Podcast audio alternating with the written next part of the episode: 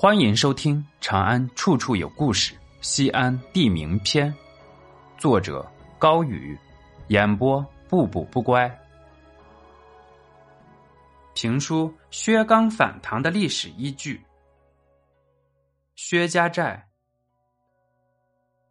唐高宗年间的一次元宵节，薛丁山的儿子薛刚醉酒后打抱不平，踢死了皇子，惊了皇帝，随后逃出长安城。武则天以谋逆之罪杀了薛刚全家，并四处捉拿薛刚。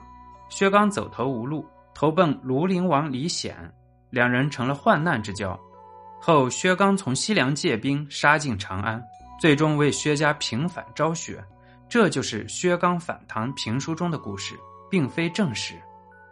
今天西安市西大街城隍庙后面，相传是当年武则天杀害薛刚全家的地方。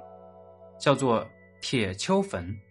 新中国成立前，城隍庙里还曾供奉着薛刚。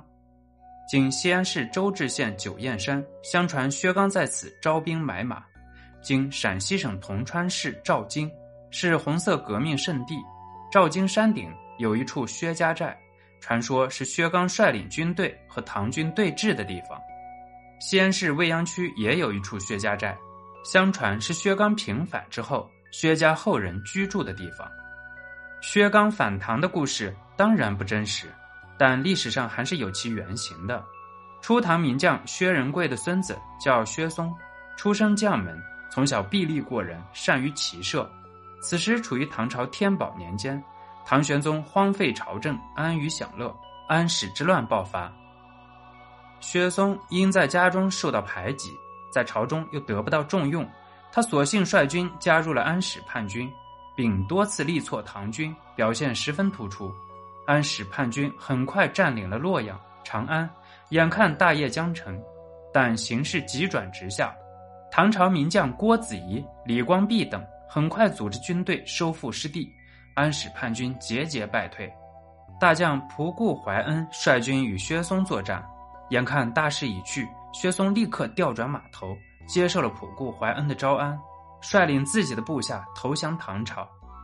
唐王朝念在其祖上有功，且希望通过薛嵩让更多叛军归降，不仅没有治罪，还让他做了节度使。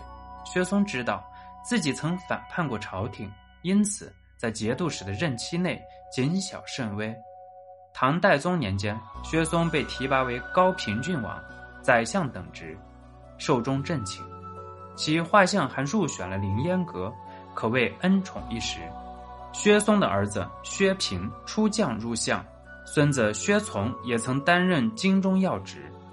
薛家从初唐薛仁贵开始，历经盛唐、中唐，长盛不衰，并不多见。今天西安、周至、赵京等地还有关于薛刚的民间传说，评书演绎中的故事总是受到百姓的热议。真正的历史人物却很难被人们熟知。有时候，人生的轨迹和历史的进程何其相似，曲曲折折，山重水复，兜兜转转，柳暗花明。世间所有的唐突都是猝不及防的变数，而生前所有的故事像那溪水一样潺潺流淌，而后传说依旧。在薛家寨的每个春秋，在九堰山的每个雨后，将军战马今何在？野草闲花满地愁。本集播讲完毕，喜欢请点击关注加订阅，下集更精彩。